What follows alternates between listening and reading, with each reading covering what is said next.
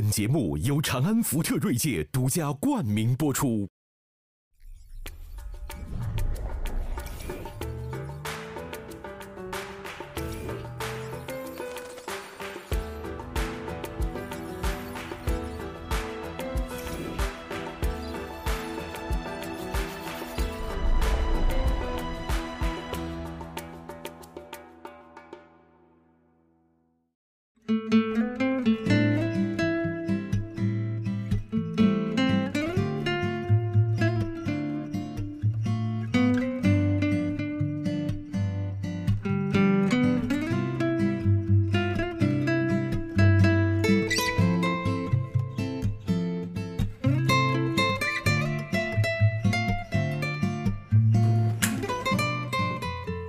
今天方舟亮眼了啊！今天怎么穿这么漂亮啊？哪天不漂亮啊？呃，不是，今天特别特别亮，不是，而且我刚才发现，你怎么你这衣服里边还得扎绷带呢？因为是话筒，话筒得挂在后面，因为对，要不然没处放。哦，我以为里我怀孕了也能穿这个，可好。真的是哎，巴伐利亚风格巴，伐利亚少女，对，所以今天就靠你能把这个小青给压下去。小青的这个小青的这个光芒啊，在我们这个网友这儿反映啊，哎，呃，集中的体会，就说陈老师一讲起吃，身上都放光，真的。你看我们这个节目，我老师已经批评我了，说你那个去做吃的节目是可以的，但是你不要咽口水。真的真的，我也不知道为什么这人说起自己，要不说畅所欲言的价值，人说起自己爱吃的，我在电我我我我在视频上看，确实是，他一讲吃啊就放光。所以另一个人夸你，你可能就不太爱听，就说这个黑铁塔有了背光那种感觉，是吧？你知道，为了他这黑脸儿，我们的脸上都得调色儿。那条黑我们的我们的光比要准确了，他就看不见了。专门给我打了一个灯。哎，所以说小木，你们俩现在算同行。嗯，人小木现在在日本开湖南菜馆，嗯，歌舞伎町，对吧？所以说呢。而且我就发现小青的这个情怀，呃，上次咱们找他聊一回这别的话题，聊怎么恭维人，啊，回来之后情深意切的跟我说，我还是想讲讲吃。所以，哎，这也真是就人的这个基本欲望，你想吃，大家都反应饿了，真的。所以今天咱们可以讲讲什么呢？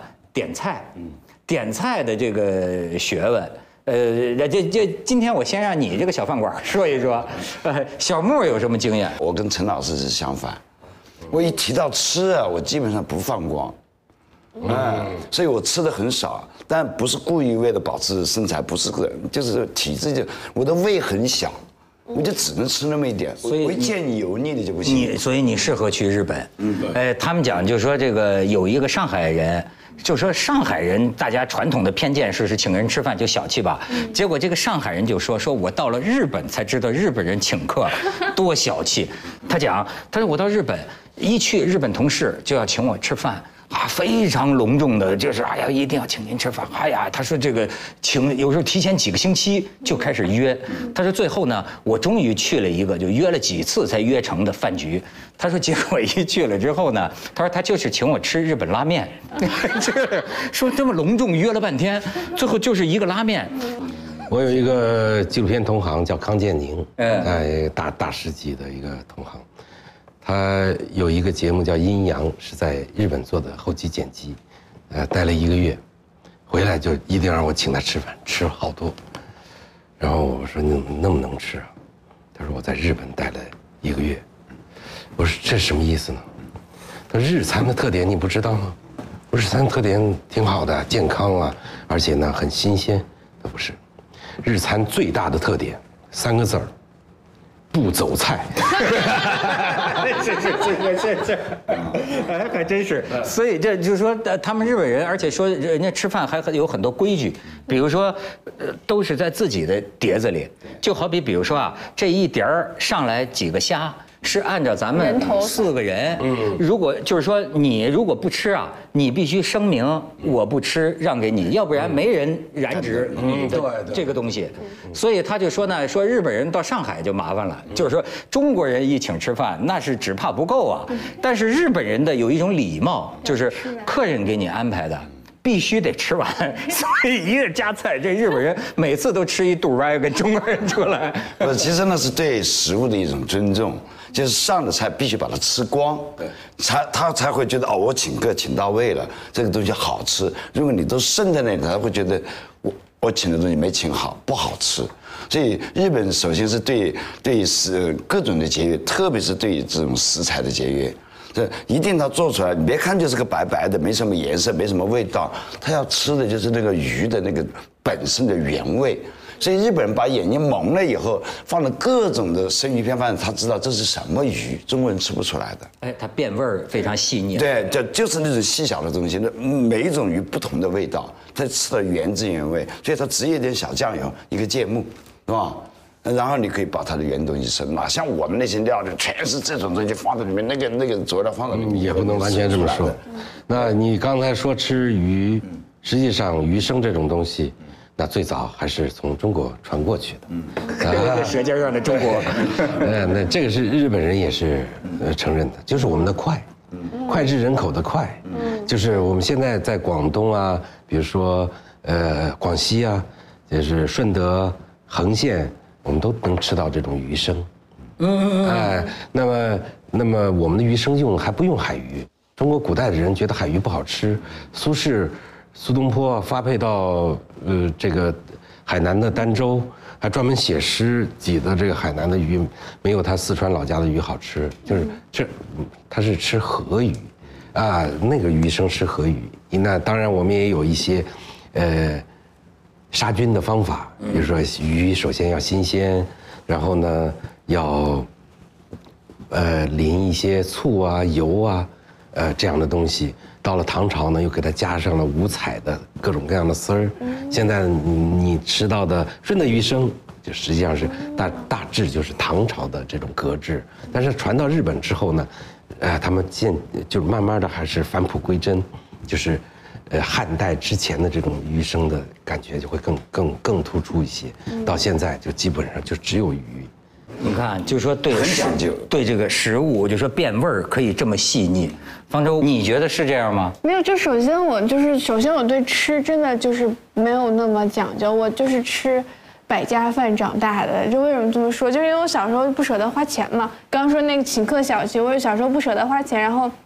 我妈每天早上给我两块钱的这个吃早饭的钱，我就从来都对，然后我就从来都不花，然后就装在包里，然后但是早上还是饿嘛，小学又长长身体，然后所以我就在地上捡东西吃，就在教室的地上捡东西吃。那这个同学有什么吃剩的零食啊，然后什么。有什么尺子啊？我也在橡皮啊，在嘴里削一削。怎么可能啊？你这么年轻是过这日子吗？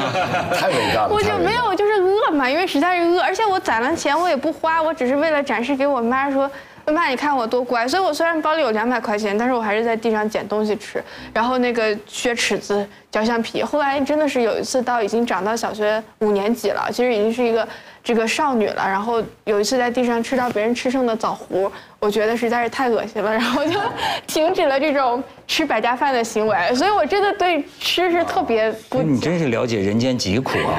我我就真想不到，你的现在看起来干干净净的是吗？对我们呢，基本上没饿过肚子，但是我就有一回是自己折磨自己，我能体会到食物的这个珍贵。我记得是啊，大叫大学的时候，我那个初恋就是就失恋。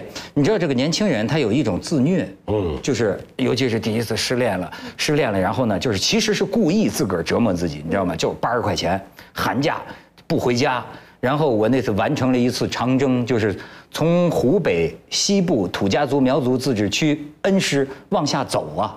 一直走到张家界，嗯。走当时张家界还没开发，大庸对，走到沈从文的家乡，也走到怀化，你说在大山里这么走啊，八十块钱早花光了，就住在土家族人的这个家里，然后我就记得，其实是一种年轻人啊，好像是失恋了就要折磨自己一样，我就记得我买了这个这个一个一个几个饼，一天就吃一个饼，那天呢，我是搭上了一辆大轿子车，所以那个时候。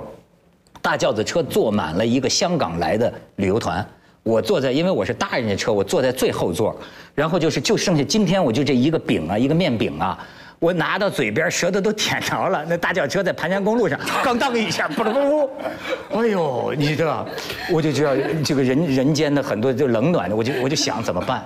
这是我今天这一个饼。然后我就开始往我在那儿看，看，我说捡不捡？那一车都是人呐。最后，哎，食物这个，你像我那次就体会到了那种灾民的感觉，就是我终于开始就是趴下了，就是从那个座位底下就钻过去，正要拿这个饼的时候，香港那个旅游团那时候穿的耐克旅游鞋，咵一脚，哎呦，太惨了！你说，哎呦，我就那个又我趴在座位底下的，我就产生了第二次的犹豫，拿 还是不拿？嗯，哎呀，最后我发现还是屈辱的，从脚底下拿了出来。那个时候我了解人生了，这 个对，所以说不喜欢这种男的，就点菜点的少的男的吧，就是因为小时候这种吃人家吃剩的东西的记忆。我觉得男的只有一种饭桌上男的我不能啊，两种吧，一种是这个这个这个就只点两盘凉菜，两个人分，这种我不喜欢。还有一种，我有个朋友情商特别低，就是他，比如他特别爱吃油焖茄子，然后呢，他请他这个老，他请他女呃，当时已经是老婆了，还有老婆的父母。还有老婆的亲戚，一共七个人吃饭，他就点了七份油焖茄子，就是这种，我觉得有点自私。其他的我觉得，只要给我吃的，你知道，就是好男人。不，这个有测试的，这这有测试的。就比如说，这个男的请你吃饭，呃，你们两个人，他点了两个菜，他点了四个菜，和他点了一大桌子菜，哪个得分最高的？在你看来？我觉得是点了。一大桌子菜，然后呢？但是最后会把这个东西吃不完的都打包回去的男的。哦，打包对，打包还有一个测试，就是说，呃，一个呢是这个呃问你要不要打包，呃，第二个呢是打包给你带走，第三个呢是打包自己带走，哪个得分高？嗯。打分不打包了给我带走吧，我觉得还就问都不用问啊。对对对。还有一个就是说有那个小动作的，就是说 A 是挠头，B 是撸鼻子，C 是撸袖子，哪个打分高？哪个打分高啊？撸袖子啊，因为我自己就是也是这样的，你知道，就是 吃饭了也是这样，所以撸袖子就还挺可爱的。所以，那包括吃饭的时候的这个仪态，呃，一种呢是这个放松式的，对吧？呃，胸前也会沾一些东西。然后二种呢是谨慎式的，就是上身坐直，微微前倾，对吧？呃，这两种哪种更讨好？都可以，只有一种我不能接受，就是说来张嘴啊，我喂你，就只有这种。有这个吗？有啊。有啊，就是相亲啊，就是遇遇过呀。相亲的时候就这样，就就这太生猛了。对呀，就觉得暴力相亲，就觉得会撩嘛，就觉得哎呀，你看我会不会撩来张嘴，就只有这种我不能忍，其他你说吃的满身都是啊什么的，就是我觉得就除了你需要体检一下看有没有早早期帕金森以外，其他都没有什么，没什么问题。那基本上都是妈宝。对，是的中国人的热情啊，喜欢跟人家夹菜。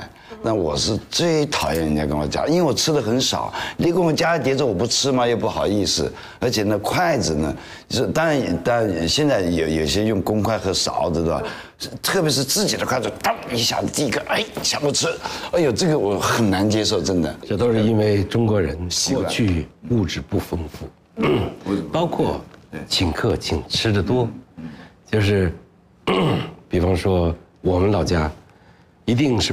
盘子和碗是呃那个碟子和盘子是两种东西。嗯。所谓的碟子是平的，嗯，盘子是稍微有点弧度的。嗯。那为什么会有这样的区分？如果请客的时候，先上的是碟，炒碟儿，炒完了是盘子带点汤的，嗯，盘子一律不许撤，还在上面啊，再落一层，嗯，然后在这个各个呃盘子的。交接处再落碗，嗯，这是顶级的客气。哎，这是我心心特别特别诚，这是物质匮乏造成的。递烟这些劝酒，这都是，就是就是他酒不够喝，我都给你喝了。哎，这都是对对对对对对对。那所以这种习惯要改。这是这是这是，嗯。传统跟跟历史相关，还有一个说是这个买买单的，就是说，呃，这个一要买单的时候，这男的请你吃饭；一要买单的时候，先问服务员店里有什么活动，这是一个。然后第二个是要发票啊，第三个是这个不要发票，也不问活动，直接买了。哪个印象最好？直接买了。我觉得男人说不要发票的那一瞬间是最帅的。对，无你不觉得他不会过日子吗？你将来你要相亲呢对，你找这样的男对啊那的，不是浪费？这个相亲的为什么要报销呢？这太古怪了。我觉得这挖社会主义墙角，对对对，入社属于羊毛，这太奇葩了。对，还有一个点菜，这个小青按说学问最大，不过小青坊间我是听说过哈，说他有的时候点菜都已经到什么程度，一进呃一进这个饭店就是绕着别人的餐桌走啊，这个这个那个那个那个，对，这是最便捷的。嗯，这不礼貌，但是这这是最便捷你会。问别人说好不好吃重复率最高的基本上是好吃的，哦，就是各桌都有的。各桌每桌必点的一个，那肯定是哎肯定是这个好这个好呃哎，这个肯定是最最最最拿手的，是因为一个厨师说老实话，他一辈子做的菜最拿手的就那几样。哎呦，哎，你是怎么点的让大家满意啊？一般呢，我会首先呢，我会第一个层面我会点这个层次不同的菜，就是就是所谓的呃冷呃凉菜、这个热菜、烧菜、肉菜，这个我会把它区分开。第二个呢，就是我说的，我我的能力就是能够发现这家饭店好吃的菜在哪儿，或者说他拿手的菜在哪儿。你很难问服务员，你给我推荐一个菜。服务员如果不是特别熟的话，就给你象拔说蚌 对，象拔蚌，嗯，龙虾。啊，我们我们怎么贵怎么来。我们我们店做的鲍鱼最好，然后基本上都是，对对对那你就你你实际上是没有没有意义的信息，嗯，那我会，呃，一一个是我刚才这样的，就是选样，就是看各桌点的菜最多的，这肯定是最好的。第二个呢，我会问最最近刚进了什么，嗯，啊，新鲜的东西，他会说，我一看那个菜价又不是特别高，这一般的会是比较好的。第三个呢，就要从菜单上下功夫，拿起一个菜单，就像，呃，拿起圣经，要要迈过一个陷阱。迈过一个陷阱，一个菜单一个陷阱我跟您说的，你你你有没有这个体验啊？一般的菜单，加黑加粗印的，大幅放在前面，嗯，是放在首页的，像像相当于新闻联播头条的，就直接翻过去，嗯，一定不要错过这个中缝。所谓的中缝，就是它它有一些潜伏的菜。就是你来的熟客都会点这道菜，你也不用看菜单。看菜单呢是对这个店不熟悉的人，他会用很小的字在一个边缘给印了，所以我把它叫做潜伏菜。是潜伏真，是好菜，它为什么要印的那么潜伏呢？因为我拉你来做回头客。比方说，我很喜欢去一家湖南馆子，我就不说名字了，省得给他打广告。他他他 他有三道菜，一道是就是干锅茶树菇，一道是叫香之驴，还有一道叫是是淮扬菜，就是狮子头。他的狮子头十八块钱一个大狮子头，那真是成本价。就是喜欢来的客，喜欢他家的客人知道他是有这个菜，那就点这三个菜，我们四个人吃，这是肯定够了。嗯，再再点一个青菜或者一个汤，我们一顿饭就吃完了，一一一一结算，一百一十块钱，嗯这个饭店要亏死的。哦，对对对对对，他指指望你点了这个菜之后，再有一些酒水啊，再有一些点一些其他的菜，所以呢，他就要把它写在旁边，写在旁边，呃，一般的人不会注意到那个小字儿的，但是遇到我这样的特别鸡贼的人呢，那有加插图的我都不看，我是个成年人，不看插画，只看这个字儿，然后啊，发现里边有。这这个小青是入入道了，我现在都跟他学习。你说他研究这个菜单呐、呃研究出学问，甚至援引欧美的，就说外国有人研究，就是啊，你看美国的，他们研究很多菜单，就是说长，呃是是是一个一个指一个指标，据说就说多一个字母，嗯，就价钱就多十八美分。对，一般的一个贵的菜比便宜菜多都一般的都会多呃半美元，哦，就是多实际上就多了三个字母，就给这个菜起名字，嗯，都要起的，还有一个是就是说呃标明这个原料的来源地，对。这也是一招，就是说，比如说，就是说，哎，比较长的叫什么呢？我那那天在你的文章里看什么安格斯牛肉，对是吧？安格斯草饲牛肉，对，叫念青唐古拉山安多牧场五年草饲牛肉。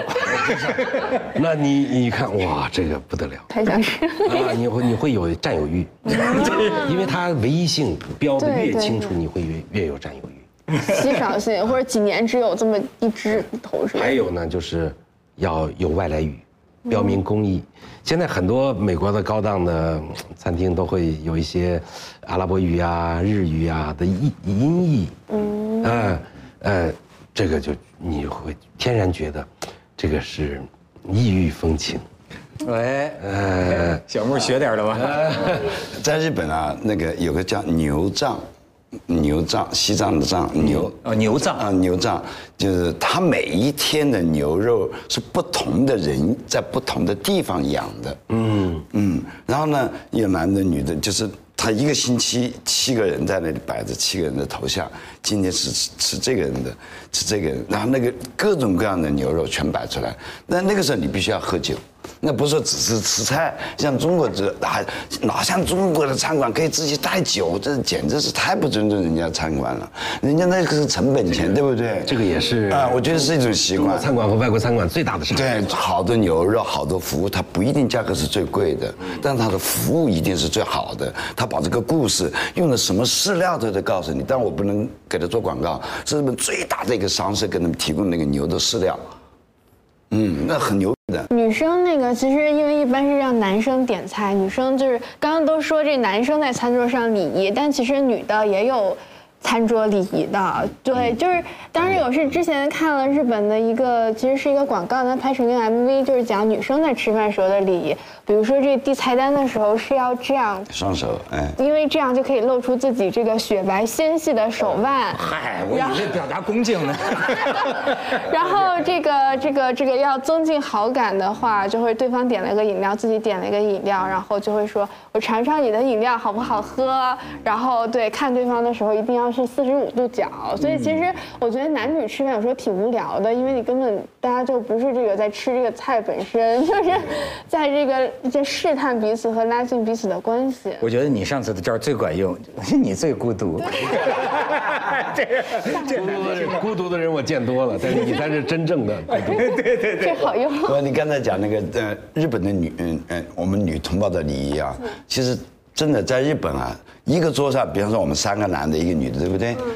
首先点的是瓶啤酒，其实我们都是喝那个扎啤，故意点瓶啤酒。然后这个女的，每一个人的给男的倒酒，一个餐桌上只要有女的，这个酒一定是女的倒的。嗯，全日本都这样，所以我们男的在日本的服务是。日本人就是他不给自己倒酒这个事儿，没有，就是上下司给上司倒，下司给上司倒，女的给男的倒。一定是这样，不管这个女的是你是什么样的职位啊，一定是女的给男人倒酒的，没有，包括清酒也是这样的，从头至尾，女的是最辛苦的。嗯，我我我遭遇过一次，呃，和一个日本同行，他的他就用英语跟我说，他说，哎呀，我已经活了这么大年纪了，呃，最悲伤的事情就是没有朋友。他就给我倒酒，他这是个空杯子，我我刚喝一口，他又给我倒上，没有朋友，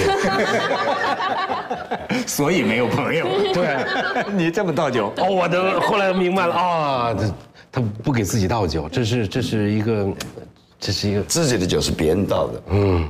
但是女的喜欢这样吗？喜欢像日本女人这样吗？中国女的啊，我喜欢，就是哎，我就是又又又我不女权了，就是我觉得有两个，一个是说。之前好像有一段时间就是在讨讨论过年，经常过年回家嘛，说这个女的要不要上桌。然后呢，有看有个媒体人写了一篇文章，其实就被骂得很惨。他说这个女人不上不上桌的家族更兴旺，就说在他们老家吃饭，女人都是不上桌的。然后很多这个女的就骂嘛，说这个女我们女人要争取上桌权，我们也要上桌。但是说实话，我就特别不喜欢这种这个这个在尤其是亲戚的那种场合，然后。你是要上桌，因为我觉得男对男的来说，就是这个。餐桌是一个取代战争的一个，你知道他们的一个就包括碰杯嘛。对，其实是一个取代战争的一个产物。为什么人们不打仗了？是因为人们学会请客吃饭了。但我觉得女的在这种场合确实无法得到任何乐趣，所以我 一点乐趣都没有。所以我就我说我，你终于把实话说出来了。我还真不喜欢上桌。那你如果一定要上桌，我觉得我就借助给大家服务来来降低自己的这个必须要说话的这个存在。感我觉得也挺好的，实在是因为我从这个男人的你知道战争取代物当中无法获得任何乐趣，所以我这一点还挺就一直挺不的。我我我听一位这个老作家哈，这个饱含感情的去讴歌中国的妇女，他说几千年来我们中华民族的妇女，她们说的最多的两个字是什么字？不饿。就是这找抽呢，这个 这个这肯定要被吊打。这不就过去的年代，这农村里你确实这个做母亲的、做媳妇的，都是紧着男的吃啊，食物短缺的年代，所以女的包括姐姐妹妹都是紧着弟弟吃。哎，自己说的最多的就是我不饿。啊，我是觉得现在的在这饭桌上听着男的假装喝醉了，拉着手说真心话，我觉得特别烦，所以我就不喜欢这种。这种那个社交的场合，所以我一点都上桌呢，是吗？我不爱上桌，我不要上桌权，自动放弃上桌你你说的对，就是说咱们在这个饭桌上啊，真的是就是说男人很多时候啊，他的那种虚荣心呐，呃，那包括那种功名欲啊，哎，都能得到体现。就比如说，你就说这个菜单，我那天看小青也有这个研究，就是说，你看中国人的菜单，他重视的就有某种特权意识，比如说特供。是吧？叫什么？最傻的就是中那个联合国特供，特供，皇家特供是吧？这哎，这个就感觉长身份。日本有这日本菜单有这个吗？嗯，有皇室的皇室的有，但是真是这样，他真是给皇室提供食品的，他才能写。他不是到处都是这种皇室，没价格会贵很多吗？我这个就是用用这个公众资源的名义来抬高自己的身价，这个可能。是我我我跟国外的嗯厨师聊过，他们他也就是国外的厨师就会嗯奇怪一件事情，呃一个法国的厨师他说，他说呃在我们那儿能够把国旗印在这个厨师的服装上的，那是国家认定的。他说为什么？你们所有的厨师都可以把国旗印在，啊，都都能代表国家吗？就是能代表这个国家的饮食吗？那这个确实是，标准哎哎，他有他有他的职业尊严，对对对，这职业尊严，所以大家才会尊重这个行业，因为真正能够达到这个标准的人并不多。你看现在的嗯。二十几岁都是国国家级的特呃叫什么，叫厨师。不不不不叫叫叫叫认定的对。对对大师烹饪大师。嗯。哎特级大师。嗯。啊都都是这样的就是他就太儿戏了。其实我刚才说您举的那个例子，我我实际上是在推荐一本书，就是叫《食物语言学》，那本书是呃美国斯坦福大学一个教授叫任少棠他写写的。呃，关于食物的来源的问题，就比如说很很多食物我们都不知道，比方说炸鱼土豆，它实际上是以前波斯的食物，嗯，啊，都它的这个历程都非常非常的曲折，啊，它里边就说到一个很简单的那话题，关于菜单的，关于我们点菜的，哎，但是越到顶级的餐厅，嗯，点菜越少，点菜他的他你你可以点的菜越少。为什么呢？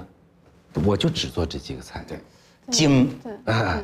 我们开店八十个菜，就到现在就八十个菜，八十个菜，这肯定都是都是多的。是不少。是挺多的。八十，但是为了为了迎合日本人和来的中国人，哦是是是但我们不敢这个味道，一直把它做精。一个红烧肉要搞六个小时，因为在我们湖南的那个那个火宫殿、火宫殿和毛家饭店做的毛家红烧肉啊，我们的厨师从那请的。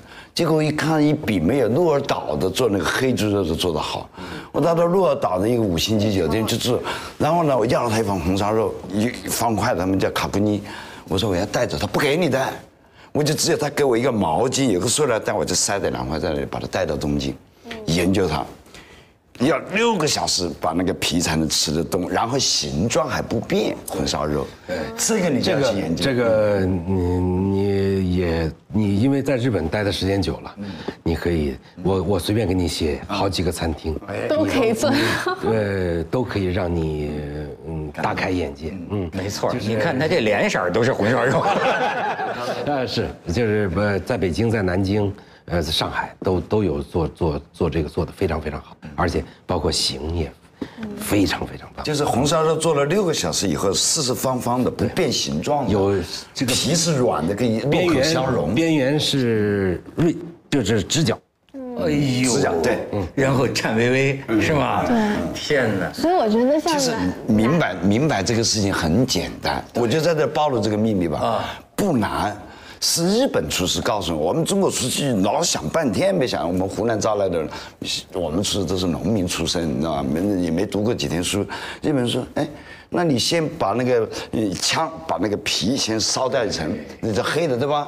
把它刮掉以后，把皮刮掉以后就红的皮。但怎么把这个肉整块去煮？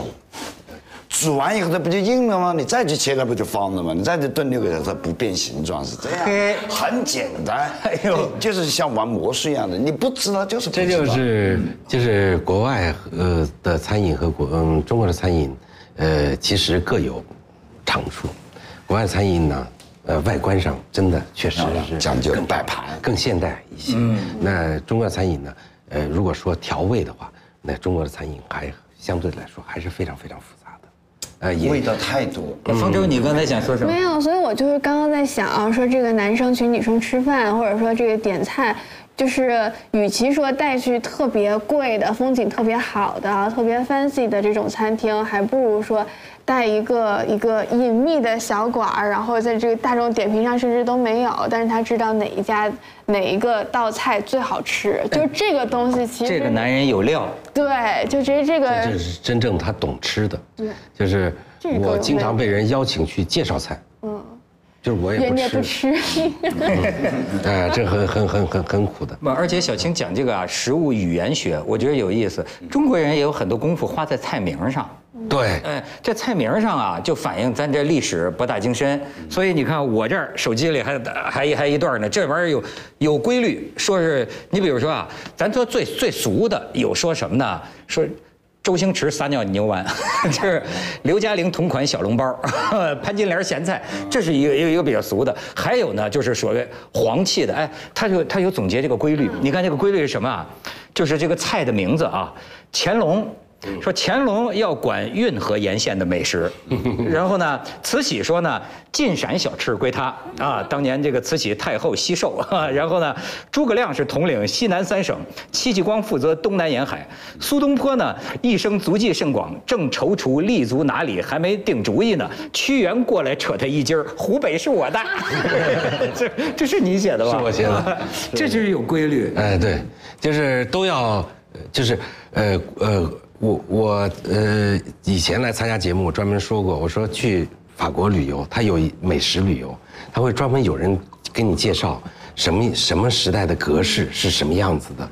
呃，你包括我们刚才谈到的天妇罗，其实天妇罗在日本的时间也不久，它是葡萄牙人传来的，那十七世纪才传来，而且呢，呃，基本上都在东京湾，那就是日本的呃天妇罗专门店只有一百多家，嗯七十五家都在东京，就是你就是你你你你一下就能知道这个历史的发展是是有信史可查，而不是这个靠民间传说。我们这基本上都是就是慈禧惜寿，饥渴难耐。对对对对对。啊，就是就忽然就碰见一个什么吃的，说哎呀龙颜大悦，对，基本上的那个嗯词儿都是全都是这么编的，都是往高大上的编的。而且或者是哪道菜，我最不能理解什么菜原来做坏了，或者是馊了，然后就忽然一变装，就一下子变得特别好吃什么的。但是这个情况是确实有，是吗？比方说你我们大家现在天天吃的拉面，嗯，拉面就是一九零八年的时候，一个叫马宝子的人，在河南省西峡县做厨师拉面的时候，面掉到草木灰里了，嗯，他很害怕，先藏起来了，后来又不不好不能扔嘛，就是舍不得扔嘛，后来发现可以拉。也没有那么黑了。啊，在拉的时候，这个这个这个，嗯，就是碱蓬碱蓬草的那个草木灰，对这个面的叫叫蛋白分子序列有了质的影响。呃，就是可以拉我们很长了对，所以兰州拉面到现在只有一百零九年的历史。哎呦，见着有料的男人，看见了吗？要介绍菜。有有料的男人吧，而且我跟你说，小小青，我觉得他已经研究到了很很高的程度。为什么？你看，你方舟，你说你不算特爱吃的，对吧？咱们那边，但是咱们对精神很感兴趣。你比如那天聊的就是说美食能不能治这个忧郁症，你知道吗？实际上啊，就特别好吃的东西啊，最后能让你下泪。这个东西，我因为我过去听过，哎，呃，就是有有人，我记得阿成老师曾经呃呃讲过，就是比如说为什么人啊容易这个悲喜交加，哎，就是你喜极则泪尽则喜，就为什么容易不这俩人联系？因为你这个大脑中枢啊，这个负责这个悲和负责这个喜的这俩位置离得比较近。还有一说呢是，就是比如说你听音乐，嗯，为什么哎电影你发现感动你？听音乐你很容易哭，因为呢负责听觉的这个中枢啊，这个这个点吧，这个神经离你那个情绪的那个非常近。所以呢，你听到某种音乐的时候，它产生放电，就直接也影响到你的泪腺。嗯，就是我我我讲这个铺垫是为什么呢？就是说有些时候你你你知道有一种感受叫吃吃懵了吗？好吃，你体验过没有？对，就是这个食物在大脑里面对他开了。他描写过一个，他说他描写过，他有一次喝一个什么羊汤，还是你们家乡一种叫撒汤，我有这个体会。他说耳朵耳鸣，啊，鸣笛就是这一碗下去，哇，耳鸣。你知道我这个感觉不算多，但是呢，有一次吃法餐有，还有一次呢是吃烤鸭。这个你看，每个人都说我吃过的最好吃的烤鸭。不是在北京，是在台湾一个叫宜兰的地儿，就领我们拍片子，领我们去一个地儿，因为台湾人喜欢改良，他弄这个北京烤鸭，弄点弄点什么的，然后呢，最后那个经理来了，就说：“哎，你注意，就吃这一口啊。他在某个部位上的这一片，他还垫上一个小面饼。他说你就这么捏捏着鼻子这么吃下去。他说你这嚼吃下去。我这一下，哎呦，嗡一下子就是幸福就耳鸣，你知道吗？那真的就是开花了。你觉得真的是什么叫吃嗨了？我就能体会到那种，哦，当时就觉得傻星星飞上去了。这典型的就是美拉德效应啊，这个就是我们说食物学里边的最典型的美拉德效应。什么叫美拉德？我就美拉德是是油脂类食物经过高温之后发生的一种效应，就是它是直接你呃吃进去是导致你多巴胺分泌的。啊，就是特别迅速的那个。那我也不是化学家，我也讲不清楚。就一啊，就那样了，就。是疯了是吧？怪不得老师说这个食物跟性啊，它是有很强的联系的，就是这个体验可能有很多相似的地方。那能当代替吗？对你来说啊？还是哎，我走的还是不是不不是一样的通道，好像。我跟我跟你讲，方舟，你你你有这个很就过去这个有一个台湾女作家，我当时我刚才听你讲的你的叙述啊，我觉得你有她的遗风。我不是早年间是不是台湾有个女作家叫李昂？嗯，当时台北香炉人人唱的那个。是是吧？当时我们有个印象，就是说她就写饥饿，因为中国历史上很多这个灾就饥饿，就像冯小刚拍那个《一九四二》杀夫，哎，杀夫，对对对。我当时我年轻的时候看他这个小说，有一个印象，就你像你刚才说的，你就说能给你吃的男的，就是 都都是好男人。什么小时候我觉得捡那个地下吃的就跟虫子活的一样啊。我当时有一个意象，就是说他就是说一个呃女的，就是说呢。饿的，就是不就不行了。然后呢，就是说用食物来换性。我记得李昂当时有一个描写，就是说这个男人正在他身上这个索取，然后这个女的完全就是啊在吃吃，在在在在在。因为那个男的是一个杀猪的嘛，所以他的那个,、对那个小说，所以他那个那个肉的那个感觉，杀猪的那个肉跟那个性跟那个仇恨是混在一起的。我觉得那个写的特别好。对，是确实写的特别好。所以我觉得这个性啊和食物很强的有时候你吃东西咀嚼给你带来的快感，或者是你吞咽给你带来的快感，比如说蔡蔡蔡澜先生他就认为，就是所有的最美好的时候是那个吞咽的那一刹那，啊，那个那过这儿的时候。哎过过这儿的时候，呃呃，他所以他的文字你就会看到，就是呃滑嫩的鱼片经过你粗糙的舌苔，贴近你的上颚的时候，滚滚到你的食食管里，我靠！啊，他他他认为吞吞咽这些其实都是呃动物本能，嗯，就是在我们进化的这么长时间里面，你你无论你看这个凶猛的兽类，不尤其是哺乳类的动物，它在这一刻都是充满了满足感的。所以呢，我经常一写点什么，你黄章进叔叔，就大象公会的这个黄黄老师，他就会急得我说，这又你又开始了动物性的堕落，动物性的习惯堕落。这个确实是 有些美食的给人的那种浑身通泰，包括是大脑突然空白的这种状态，是属于动物的。他他这个啊，你你你这非但不是动物性的，相反，我觉得你升华到了一个很高的层次，就说人性还高。不管什么艺术，哎，这个最高的地方有某些东西是相通的。你看啊，你比如他的这种描述，经常让我想起，你比如我跟着一些老师去看画展，你或者你看一些艺术品，他们会说，你看。这个线条多性感，往往用性感形容艺术品，它指的并不是说画了一个光身子的女人，不是。他说你你比如说你你你你你你很简单，有的时候我们觉得一个一个一个桃儿，对吧？有的时候假如说一个工艺品能够做成。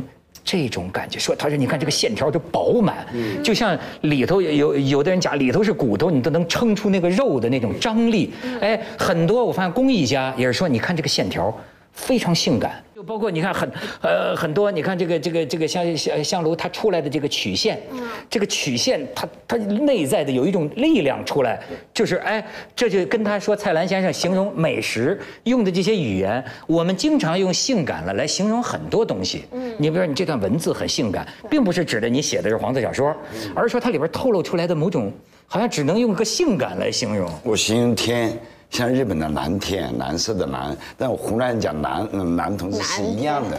啊，我说这蓝天真性感，我经常拍这种东西，哎，有一个可以有一个人性化嘛，对，有一个纪录片导演，一个美国的一个大师级，他拍过一个纪录片叫那个国家国家美术馆，他就把那个摄像机架在英国的一个美术馆里，他就架着不动，然后就照那些肯伯恩人斯，对，然后在那些艺术品面前的表情，你会发现其实是非常脆弱的，就那种脆弱，就是跟你这个在性当中的脆弱，面对美食的脆弱是一样的。所以我刚刚在想，为什么这个人会悲心交集啊？就你觉得在美食面前，你自己其实是很渺小的，个是不堪一击的。说的最好的是阿成老师在《常识一通识》里边，他讲的是最就是这几个区域的相互作用，包括马友友为什么拉那个琴的时候会有生理反应。对对对对对，马友友这样，这这就不行了。嗨嗨嗨到不行。呃，对，哎，你说感动这个东西挺神秘的啊，为什么说吃下一口，哎呦，它产生的是情感上的这个感动，这是人的一种什么心理来源其实源？我我自己就把它总结为脆弱，就是在一个比你更美好的面、更美好的事物面前，你是非常不堪一击的，就是你所有的这个被击垮的感觉，我把它称之为感动。就说呃，女孩爱说，哎呦，美哭了，对，美，呃，我觉得就是我的人性被他战胜了，这是这是一个境界的问题。就像我我在点菜的时候，我或者是给别人介绍菜的时候，我我总会呃提醒自己，呃，实际上跟马斯洛的三个需求是一样的，哎，温饱是第一位的，嗯，那第二位的呢，我们我们把它叫美味，口舌之欢，嗯，那再往上走，实际上是跟我们的人生就像是是就是它已经超越了食物，它已经不在这食物的范围里。那你所以你看《舌尖上的中国》，它呃讲好吃，呃是肯定是浅显的，它会讲背后的劳动。嗯对，啊，欧，你去感恩上天的这个恩赐是是浅显的，你应该讴讴歌土地。嗯，那所以我嗯，一般的就是嗯，我要去去介绍一个菜，我一定要把这个菜研究到了，比如比方说，我很喜欢的一家餐厅，它有一个虾干，叫芒芒种虾干。就是节气的那个芒芒种啊，芒种。芒种虾干，啊，我我我有一次干是什么呀？虾的肝。海虾的肝，啊，那不是很小小吗白？小白虾的肝，那不是很小吗？但是呢，虾是在芒种季节产卵，啊，那它的卵和虾肉是不同的氨基酸，就是呃，我也说不清楚是鸟苷酸啊，还是肌苷酸啊，还是天冬氨酸，我我这个我说不清楚，但是呢是不同的，这这这种复合氨基酸是给人带来的美味是最美好的，但是我我不觉得这是我要介绍的重点，嗯，我是要一定要告诉大家，在芒种之前的，就是呃一个多星期，这种虾开始洄游的时候，那渔民一早在六七度的这个这个气温里面，要早早的出海，要去等待。那么一天的这种收获，可能一家人一天的收获，可能就是你这一盘。那还吃得下吗？哎呀呃，我呃，其实我们所有的美食，那他家里是靠这个生活呀。其实我们所有的美食的背后，都是无数人的劳动。蔡蔡先生，呃，在香港请，我他说我我请你吃一顿饭，因为呃身体也不是特别好。我我跟他去从中环到香港仔，路途很漫长，那儿他熟悉的一个卖鱼的摊档那儿，要了一条鱼，他说这条鱼是钓上来的，不是，这是海钓钓上来的。哎呀，我就我就我就知道他是其实不是很贵。嗯，他们因为在香港，像我们这样外地游客就去西贡吃嘛，那只有在香港仔，你才能吃到香港本地的鱼。那本地的鱼的渔业资源已经不是那么丰富了，就不不可能是那个大批量集装箱来的鱼，都是钓的鱼。呃，那我当时我和黄山，就是冯唐的太太，冯唐冯唐说，他就发了一个朋友圈说，这个背后得有五十个人的劳动，我才能吃到这个鱼。这你说这个，我想起我吃过的就是最我感觉最好吃的三文鱼，按说是在日本，可是呢，我的记忆里呢是在加拿大温哥华，嗯为什么呢？对，就是因为那个导游啊，那次吃之前其实是领我们看，就是三文鱼回游，你知道吗？他就说这个三文鱼真有意思，当年从这儿游出去的。它这游过了全球的海洋，这这这一年还是多长时间的周期，然后到最后它产卵啊，它还回到这个地方，逆水而上，你知道吗？就是你就看着这个跳尼亚加拉瀑布啊，就啪啪往上跳，然后呢，你看这个鱼啊，他们还有那个那个玻璃箱，让我们游客观察，遍体鳞伤，有的就游不下去，就是哗冲下去了，啪啪就往上使劲儿，你说这个生殖的欲望，使就遍体鳞伤往上游，最后生命的力量。对，最后进了我们肚里。哎，其实这就是中国一句古话，就是说这个美食啊，当思来之不易。不易对，我有一次在法国大使馆吃饭，然后也是这个吃羊肉，他就说介绍这个羊肉有多好，然后每个人都放一只你现在这个吃的羊生前的样子，你吃的这叫这名叫麦 太受不了了这名叫麦克，这个太刺激了他这个生前，你看他多可爱呀，放一段生前的录像，就完全吃不进，所以我就宁愿想象他是你知道没有活过，没有活过所以。小木，你那个湖南餐馆啊，呃，不应该挂《舌尖上中国》的海报，应该挂头猪，下边是你那个不动的红烧肉，齐齐的，这这样一个想想不容易啊，人家得是一辈子，对吧？好，就是一辈子在日本很多就像您拍的这个这个饮食那关于料理的节目，在日本收视率是第一，我不知道中国是是什么收视率，也是基本上也是嗯。早中晚深更半夜，哇，特急，而且各种人上电视，他不是就那么一两个，不是各各个五大电视台各种人物全上来介绍男的女的，包括年轻的儿童节目也介绍料理，小女孩哎，所以嗯，我饮食就是个全民文化，那。饮食是最简最最简单的，所以呢，列维呃斯斯特劳斯说，烹饪是人类所有文化的原点。没错，就是人如果不吃，不把东西烧熟了吃，人不可能是今天的这样子。嗯，我们我们的胃可能还像大猩猩一样，有六个这么大，脑嗯嗯脑容量只有它的六分之一。所以咱们而且是不会褪色的艺术。嘿，说得好，所以咱们理解这小青为什么什么都不肯聊，只要聊吃的，聊到根儿上了。谢谢谢谢。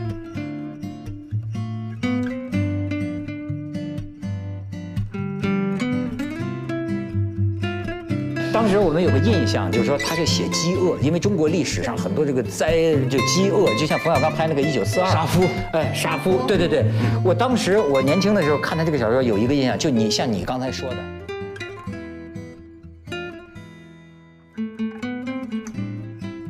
这典型的就是美拉德效应啊。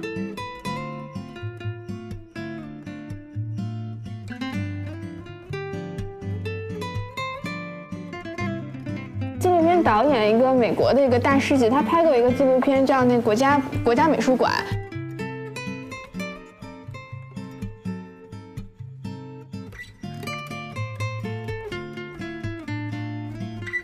斯斯特劳斯说，烹饪是人类所有文化的原点。